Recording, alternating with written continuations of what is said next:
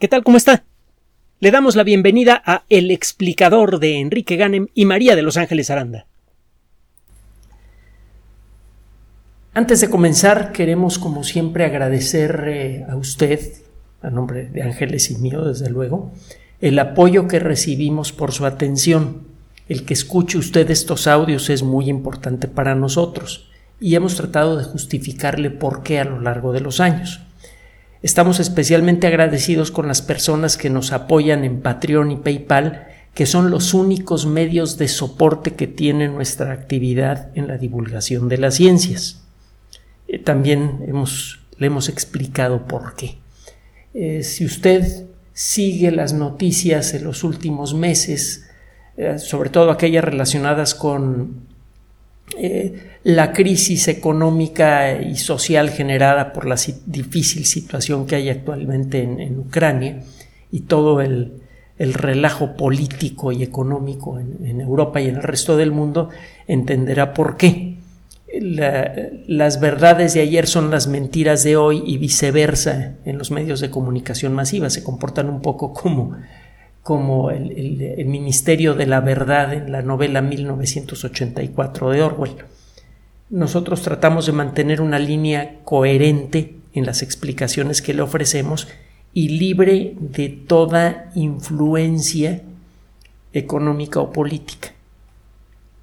Y bueno, ya sabe, podemos cometer errores, pero los errores que cometemos son honestos. Gracias por su apoyo.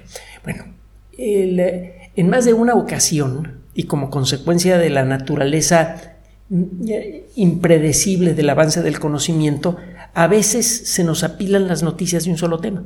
Hace poco, por ejemplo, le presentamos un par de noticias sobre química que están muy sabrositas. Y eh, también hemos presentado algunas notas sobre paleontología y aquí tenemos otra que puede tener consecuencias muy importantes para la medicina y para otras disciplinas. El conocimiento lo hemos dicho en muchas ocasiones, tarde o temprano sirve de algo. hay muchos ejemplos, de hecho, en esta nota que le vamos a presentar aparecen dos, cuando menos. Eh, durante el desarrollo de la, de la tesis de licenciatura, y para justificar el uso de la computación en biología, eh, recuerdo que, eh, cité en la tesis un trabajo de investigación realizado por expertos en computación y en medicina para reconstruir imágenes tridimensionales a partir de cortes seriales. Usted toma un objeto y lo corta en rebanadas. Puede ser de manera real o mejor aún de manera virtual, con un sistema de, tomografía por rayos X. La, tomografía de rayos X es una técnica ahora muy muy bien establecida, en aquella época no estaba tan establecida que digamos. Bueno, usted hace estas eh, imágenes por rebanadas de un objeto y las técnicas modernas de computación, apoyadas por el conocimiento que se tiene sobre la naturaleza de la estructura interna de un ser vivo, le permiten a usted reconstruir el interior de una persona con gran detalle sin lastimarla, simplemente tomando eh, rebanadas de rayos X de la persona, algo que una máquina puede hacer de manera automática y con gran detalle. En aquella época, pues ese trabajo era muy teórico. ¿Para qué sirve? Pues quién sabe. Escuche lo siguiente. Existen varias características peculiares a la condición humana que están relacionadas con nuestra capacidad para pensar en forma activa. Lo que llamamos inteligencia en el contexto humano es en buena medida consecuencia de nuestra capacidad para pensar de manera ágil en cualquier circunstancia. Tarde o temprano, cualquier cosa que pasa en nosotros, pensamientos, emociones, perspectivas, tiene un equivalente a nivel químico. Esto no significa que la vida solamente sea química, que las emociones nada más sean químicas. Esa es una conclusión bastante tonta. Simplemente que la expresión de nuestra condición, de, los aspectos más profundos de nuestra condición, un destello genial en la mente de un científico, la inspiración de un artista, el cariño que se tiene por otra persona, todo eso tiene un espejo en la estructura química de nuestro cuerpo. Entonces, de alguna manera podemos decir que el talento, las emociones, el amor y todo eso están no solamente metidos en nuestros huesos, sino incluso en nuestros propios átomos. Y los átomos tienen sus reglas para funcionar. El ritmo con el que eh, sucede cualquier reacción química depende de la temperatura. Todas las reacciones químicas tienen una temperatura óptima para ocurrir. Sean reacciones químicas muy simples como la unión de cloro y sodio para formar sal de mesa, hasta las complejísimas, increíblemente enloquecedoras reacciones químicas que suceden en el interior de una célula viva y que involucran sustancias con miles, eh, incluso centenares de miles de átomos, como puede ser una proteína o un grupo de ellas. Eh, si la temperatura es demasiado baja, las reacciones van despacito. Eh, según se acerca usted a la temperatura óptima, el ritmo de estas reacciones aumenta y llega un momento en el que si la temperatura sigue subiendo, el ritmo de esas reacciones comienza a disminuir.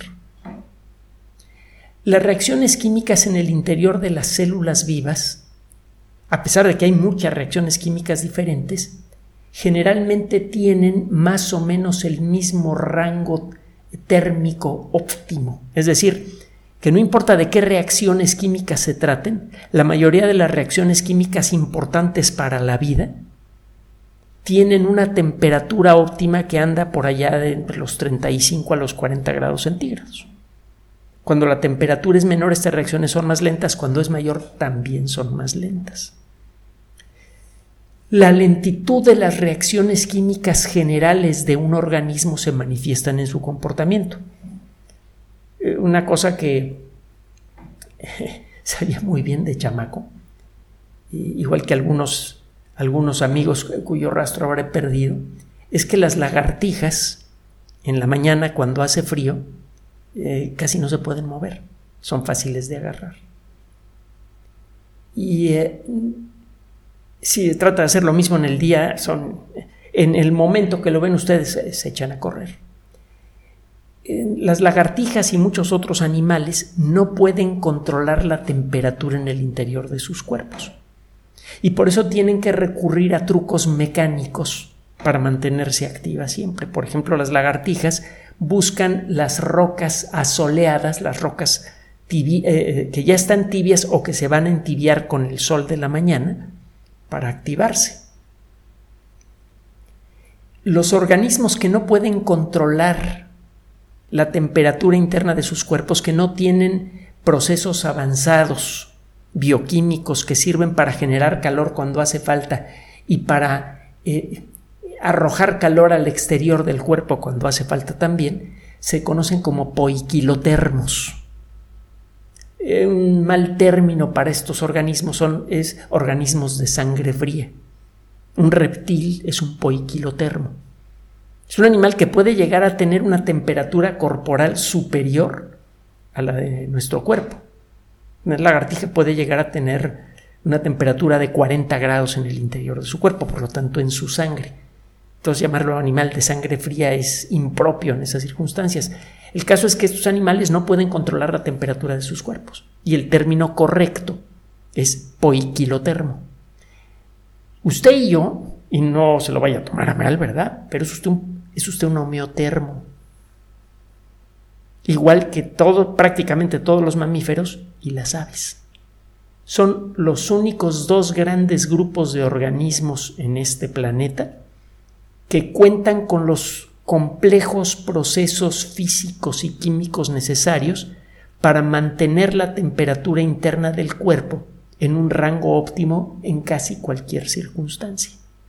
Por eso encuentra usted lobos muy activos, muy inteligentes en ambientes llenos de nieve. Por eso encuentra usted aves, aves zancudas muy activas en, eh, playas muy soleadas, mientras que otros organismos como por ejemplo un cangrejo o por ejemplo una lagartija eh, quedan entorpecidos por el frío excesivo o por el calor excesivo. De hecho, nuestro control interno es tan preciso y nuestra dependencia en ese control interno es tan precisa que basta con que cambie la temperatura corporal promedio en medio grado centígrado para que empecemos a sentirnos muy, pero muy mal.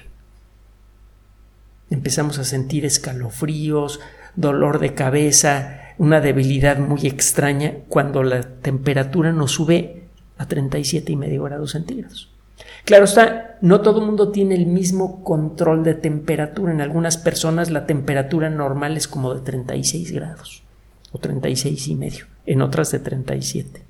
Pero bueno, si saca usted una persona de lo que es su temperatura normal cuando está sana, esa persona se empieza a sentir muy mal, aunque la variación de temperatura sea chiquitita.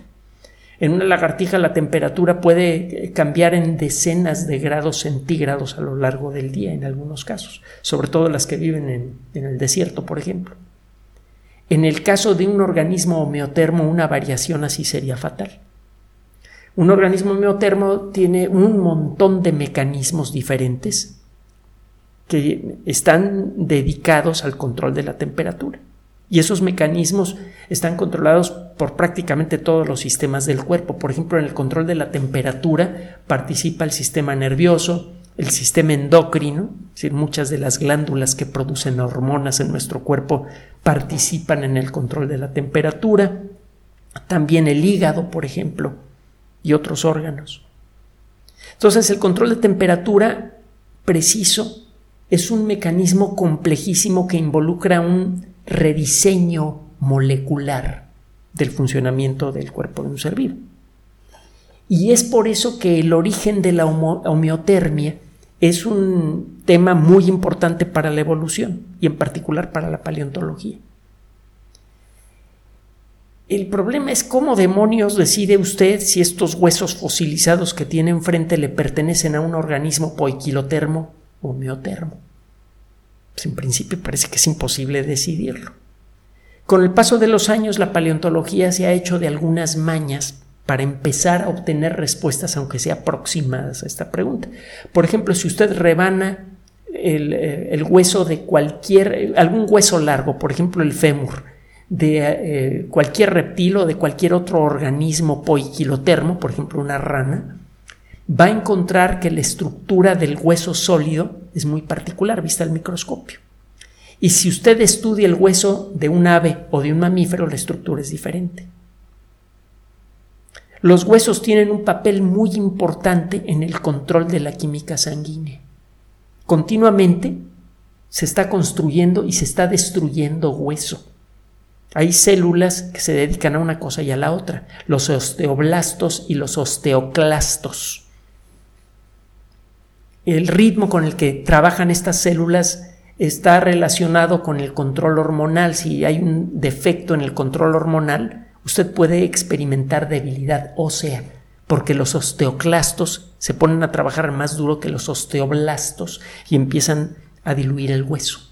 El hueso tiene muchas sustancias que son fundamentales para la vida, como calcio, fósforo, etc. Y eh, de alguna manera sirven como depósitos para mantener el equilibrio de estas sustancias en la sangre. No solamente sirven para sostener al cuerpo, también participan en el control de la química sanguínea. Y esto a su vez tiene que ver con el ritmo del metabolismo. Entonces, los organismos que tienen un metabolismo bien regulado, esto es la teoría, deberían tener una... debería ser posible encontrar esta condición revisando sus huesos usted encuentra que los huesos de los organismos homeotermos efectivamente tienen una estructura más compleja, muy peculiar. Si usted, por cierto, revisa los huesos de un tiranosaurio y de otros grandes dinosaurios, se encuentra con estructuras que están a la mitad de camino entre los homeotermos y los poiquilotermos. Pero esa es otra historia, no es de eso de lo que vamos a hablar el día de hoy.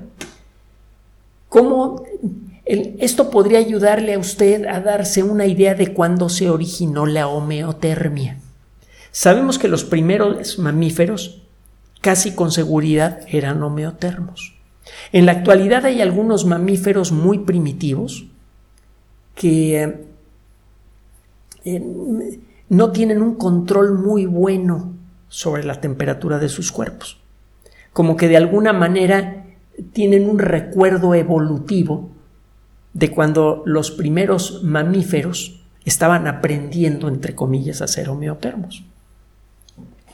Muchos monotremas son así. Los monotremas, mire, no quiero entrar en asuntos que falten a la delicadeza, pero nosotros utilizamos un montón de sustancias para mantenernos vivos y los residuos de esas sustancias pueden ser líquidos o sólidos. Los líquidos salen por un lado y los sólidos salen por otro lado. En los monotremas hay un solo ducto por donde salen todos los residuos. Es lo que significa monotrema. Con un agujerito, en pocas palabras. Y espero de nuevo no estar faltando al decoro. Pero bueno, el caso es que los biólogos así somos eso. Luego decimos cada cosa que para que le cuento. El caso es que los monotremas, la condición monotremática o, eh, la condición monotrema, eh, se considera primitiva. La estructura ósea de, estos animales recuerda mucho a la de los fósiles de organismos que creemos que son ancestros de los primeros mamíferos. los monotremas actuales son como fósiles vivientes que nos recuerdan cómo podrían haber sido los ancestros directos de los mamíferos actuales. hay motivos para creer entonces que los primeros mamíferos ya eran homeotermos, aunque fuera de manera imperfecta y hasta donde podemos decirlo, los primeros mamíferos aparecieron así de manera franca hace unos 200 millones de años. Para entonces los dinosaurios ya estaban muy bien establecidos en el mundo moderno, bueno, el mundo eh, mesozoico más bien. Eh, acuérdense que hubo una gran extinción brutal, espantosa, dantesca, hace 251 millones de años, no entendemos por qué.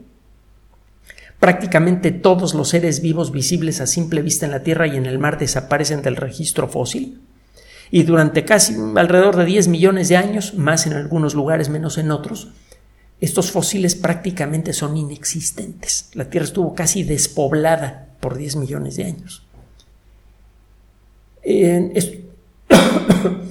Luego se vino el origen de los dinosaurios hace como 233 millones de años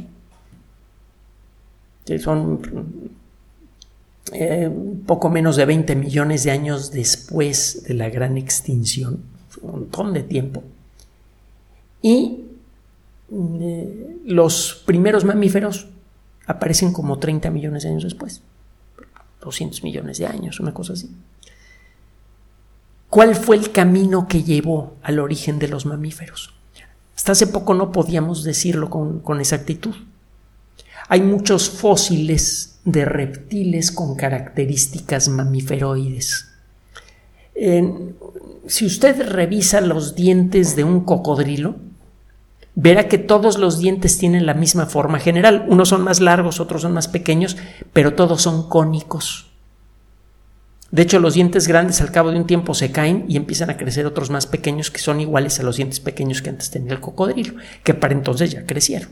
Todos los dientes de un cocodrilo son iguales. Y lo mismo pasa con una lagartija, con cualquier reptil que tenga dientes. Si usted mm, eh, revisa sus propios dientes, algo que nunca hizo Aristóteles, ahorita le digo por qué, o cuando menos no se lo hizo, le revisó los dientes a su esposa, eh, va a encontrar que tenemos caninos, incisivos, molares, incluso dentro del terreno de los molares hay dos grandes grupos, los premolares y los molares, y tienen características diferentes. Ah, le decía que Aristóteles probablemente nunca le puso mucha atención a los dientes porque él decía que las mujeres tenían una cantidad diferente de dientes, de muelas, que los hombres. Y estuvo casado creo que veintitantos años. No entiendo yo cómo demonios llegó a esa conclusión, pero bueno. El caso es que en, si usted estudia los fósiles de reptiles mamiferoides que se encuentran en grandes cantidades en una región de África, de Sudáfrica, que se llama Karoo, K-A-R-W, va a encontrar muchos bichos con esqueletos que claramente son de un reptil, pero que tienen dientes diferenciados, que tienen dos tipos diferentes de dientes. Estos reptiles mamiferoides son en algunos casos muy famosos. Hay uno, el dimetrodón, era un animal carnívoro. Si usted ve un cráneo, una fotografía de un cráneo de un dimetrodón, se ve impresionante. Incluso en algunas películas chafa de ciencia ficción han representado al dimetrodón como un animal gigantesco. El dimetrodón tenía en la espalda una especie de vela hecha con huesos que partían de la columna vertebral y que seguramente estaban unidos por, por algo de piel. Y esto probablemente servía como una especie de control primitivo de temperatura. Esta vela seguramente estaba llena de vasos sanguíneos y cuando el animal necesitaba calentarse, esta es una teoría, pues orientaba su vela hacia el sol, el sol caía en esta, vela, eh, en esta piel eh, rica en vasos sanguíneos, se calentaba la sangre y el animal podía moverse a gusto. Cuando hacía demasiado calor, eh, el animal orientaba su vela paralela al sol y esto permitía enfriar su sangre. Esa es la teoría. Bueno, el dimetrodón, búsquelo usted en la Wikipedia. Seguramente ha visto reproducciones del dimetrodón en alguna película eh, mala de, ciencia ficción. Eh, el animalito tenía tres metros de largo, no era una lagartijita, pero ciertamente no era un monstruo del tamaño de un autobús escolar o, del doble de un autobús escolar, como lo representan algunas películas. Bueno, este tipo de organismos como que ya apuntan en la dirección de los mamíferos. Tienen dientes diferenciados, tienen otras pequeñas pero muy peculiares estructuras en su esqueleto que se aparecen mucho a las que encuentra usted en los mamíferos y que no encuentra en los reptiles clásicos, y además tienen esta vela en la espalda que parece que servía para eso. Por cierto, el dimetrodón no era el único animal que tenía esta vela en la espalda. También había un animal que casi con seguridad era herbívoro, el edafosaurio. Búsquelos en, la Wikipedia para que vea de lo que le estoy hablando. Bueno, o en cualquier otro lado. no está obligado a buscar la Wikipedia. Ahora, ¿cuál es la nota del día de hoy? Que, mm, ok, usted puede encontrar que los reptiles del carrú ya estaban evolucionando hacia la condición mamífera hace 250 millones de años. Eh, se viene la gran extinción masiva, desaparece la mayoría de los organismos en la formación Carrú, pero en esta formación rocosa usted puede encontrar rocas que son posteriores a la gran extinción. Y sí puede encontrar fósiles de algunos mamíferos, de, de algunos reptiles mamíferoides, perdón. Y estos reptiles siguen conservando sus características mamíferoides e incluso ya tienen algunas un poco más avanzadas. Estos fósiles tienen características, están exquisitamente bien conservados. Si usted se lleva el cráneo de uno de estos animales a un sistema de tomografía axial computarizada como las que se usan para una persona y le sube el voltaje a los rayos X, estos rayos X se hacen más intensos y más penetrantes. Pueden penetrar el hueso fosilizado con facilidad. Entonces usted puede obtener un corte tridimensional del interior del cráneo de uno de estos animales y puede ver las estructuras internas con gran detalle gracias al software que le mencioné al principio de esta cápsula y que por mucho tiempo se pensó que no servía para nada. Y ahora resulta que salva millones de vidas todos los años porque nos permite ver la parte, el interior del cuerpo de una persona con gran detalle. Usted puede detectar fracturas, cáncer y otras condiciones en las que se puede intervenir. Y también le sirve a la paleontología para encontrar detalles como este que le voy a mencionar, que está muy bueno. Resulta que en algunos reptiles mamiferoides, encuentra usted que el oído interno se parece mucho al de los mamíferos. El oído interno es una estructura pequeña, del tamaño de una uña, una uña pequeña, que eh, tiene una serie de, pues, como de donitas hechas de hueso. Estas donas muy delgadas, eh, son, normalmente son tres, así pasa en el interior de nuestro oído, y están llenas de fluido. El oído interno tiene dos funciones básicas. Parece que tiene más, pero hay dos que son especialmente importantes. Uno es allí en donde las eh, vibraciones del aire que pasan a través de un sistema de huesecillos y líquidos y otras cosas más, es allí en donde estas vibraciones se convierten en señales electroquímicas que van a parar al cerebro. Es en el oído interno en donde el sistema nervioso recibe las señales auditivas. Las otras partes del oído, el oído medio y el oído externo, lo único que hacen es concentrar el sonido y convertirlo en vibraciones de un líquido. En el oído interno, las vibraciones de ese líquido se convierten en señales entendibles para el cerebro. Y por cierto, es ahí donde se interviene para hacer que una persona sorda recupere la audición o la tenga si nunca la ha tenido. Otros día también platicamos de eso, porque hay técnicas genéticas que podrían conseguir esto en el corto plazo. Eh, la otra función del oído interno es la de eh, mantener el equilibrio. El sistema del equilibrio está en el oído interno. En estos tres anillitos que le mencioné, que son perpendiculares entre sí, hay un fluido eh, que tiene una cierta viscosidad. Cuando usted se mueve, cuando mueve la cabeza de un lado a otro, este fluido se sacude de, de una manera muy peculiar en cada uno de estos tres anillos. Los sensores nerviosos que hay en el interior de estos tres anillos detectan el movimiento pastoso de este líquido y lo convierte en señales que le dicen al cerebro cómo se está moviendo la cabeza, por ejemplo. Este fluido seguramente era de naturaleza diferente en los animales poiquilotermos. Si usted estudia el oído interno de todos los animales poiquilotermos eh, de todos los vertebrados poiquilotermos, usted encuentra que el oído interno es muy simplón. Tiene una estructura muy sencillita. Si usted estudia el oído interno de cualquier organismo homeotermo, encuentra que el oído interno tiene una estructura mucho más detallada, mucho más fina. ¿Por qué? Un grupo de investigación que involucra científicos eh, de eh, bueno, de hecho de varias partes del mundo, eh, de la Universidad WITS, también eh, hay uno de los investigadores principales es de la Universidad de Lisboa, también investigadores de la Universidad de París. Este grupo de investigación utilizó técnicas computacionales avanzadas, utilizó tomografía axial computarizada y estudió fósiles del carro africano. Es una región que está en Sudáfrica. Los resultados los acaban de publicar en Nature, la revista, una de las revistas frontera del mundo de la ciencia. ¿Por qué Nature? Bueno, resulta que encontraron esto.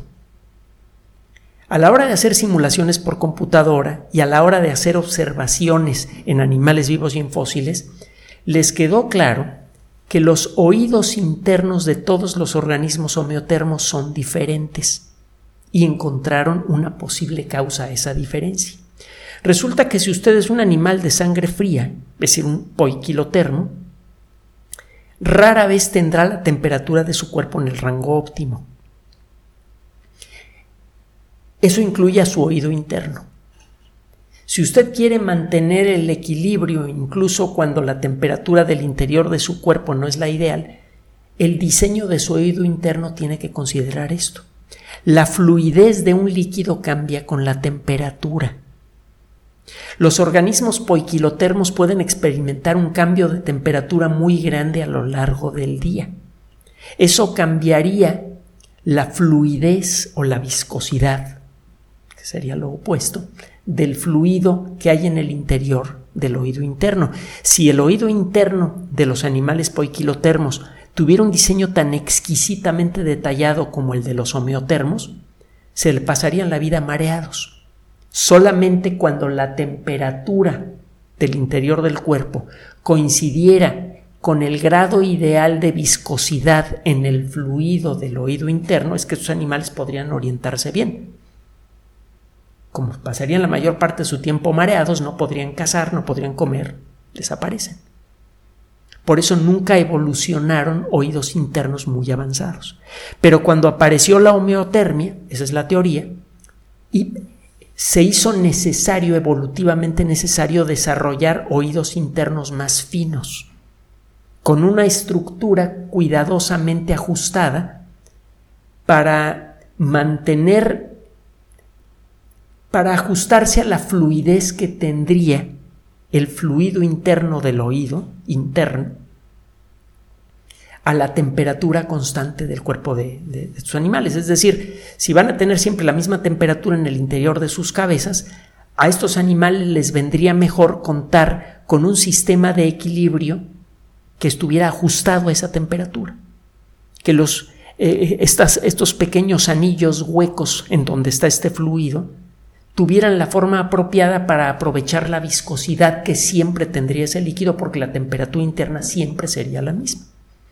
Por cierto, por eso a veces nos mareamos cuando nos sube la temperatura o cuando nos baja, porque el fluido interno dentro de, de, estos anillos se vuelve menos viscoso, se sacude con más facilidad y envía más señales al sistema nervioso, el sistema nervioso se confunde y uno se marea.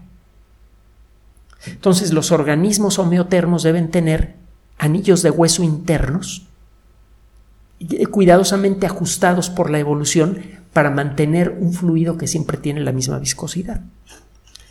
Estos investigadores se ponen a estudiar fósiles del carrú africano de distintas fechas y encuentran que hace poco más de 200 millones de años,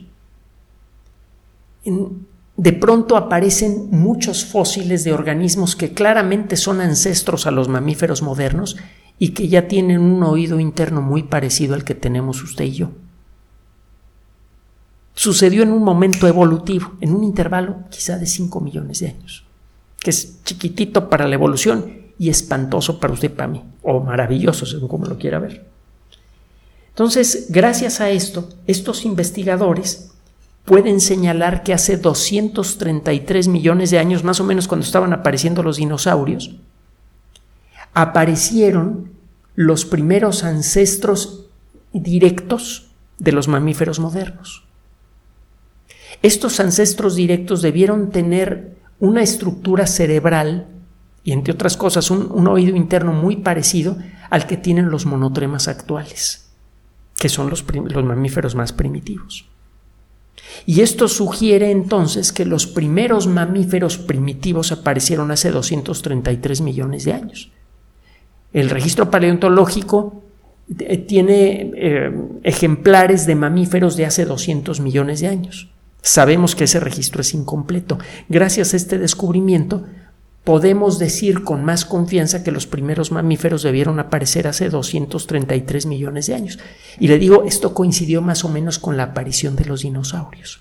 Faltará por ver si esto está relacionado o no. Probablemente la presión ejercida por la aparición de un grupo de organismos muy activo y predador, los primeros dinosaurios fueron predadores y seguramente cazaban cosas chicas porque eran dinosaurios pequeños, hizo que los ancestros de los mamíferos evolucionaran rápido y por eso apareció el oído interno que les permite movimientos muy ágiles necesarios para poder escapar de los primeros dinosaurios.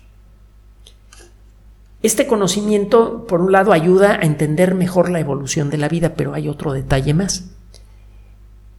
El, eh, el explorar exactamente qué genes son los que se activaron para generar el oído interno, podría revelar las claves que se necesitan para concluir con un proyecto que se viene manejando desde hace tiempo, que es el de hacer que los sordos recuperen la audición de manera genética sin necesidad de implantes como el implante coclear, que es bastante costoso. Si sabemos qué genes activar en células madre, podríamos recrear todo el aparato auditivo del oído interno con facilidad. Y bastaría con un procedimiento quirúrgico que quizá podría ser muy simple para sembrarle células a una persona para que le vuelvan a crecer y la persona vuelva a oír. Este descubrimiento entonces está sugiriendo que ciertos genes que sabemos que tienen que ver con la estructura del oído interno son los que hay que estudiar más de cerca para destrabar este proceso de sembrado de células madre en el oído interno para recuperar la audición. Y si esto funciona, esto podría dar la pauta para otros proyectos de regeneración de órganos internos de nuestro cuerpo a partir de células madre, por ejemplo, hígados, pulmones, corazón, páncreas, etcétera, etcétera, etcétera. El estudio de estos fósiles antiguos podría ayudar de manera activa a la medicina actual. El estudio de los cráneos antiguos de reptiles extraños desaparecidos hace más de 200 millones de años, no solamente nos ayuda a entender mejor nuestro propio origen, sino que incluso podría ayudarnos a conservar y mejorar nuestra salud. ¿Qué le parece?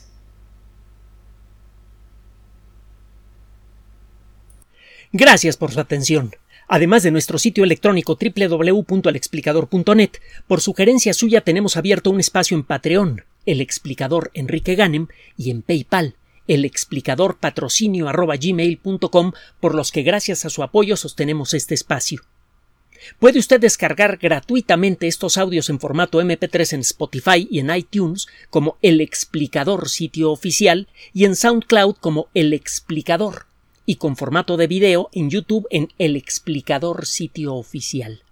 Recuerde nuestras redes sociales de siempre, Twitter Enrique-Ganem y en Facebook Enrique Ganem sitio oficial, El Explicador y los grupos que usted ya conoce. Finalmente, el explicador siempre somos María de Los Ángeles Aranda y Enrique Ganem. Gracias.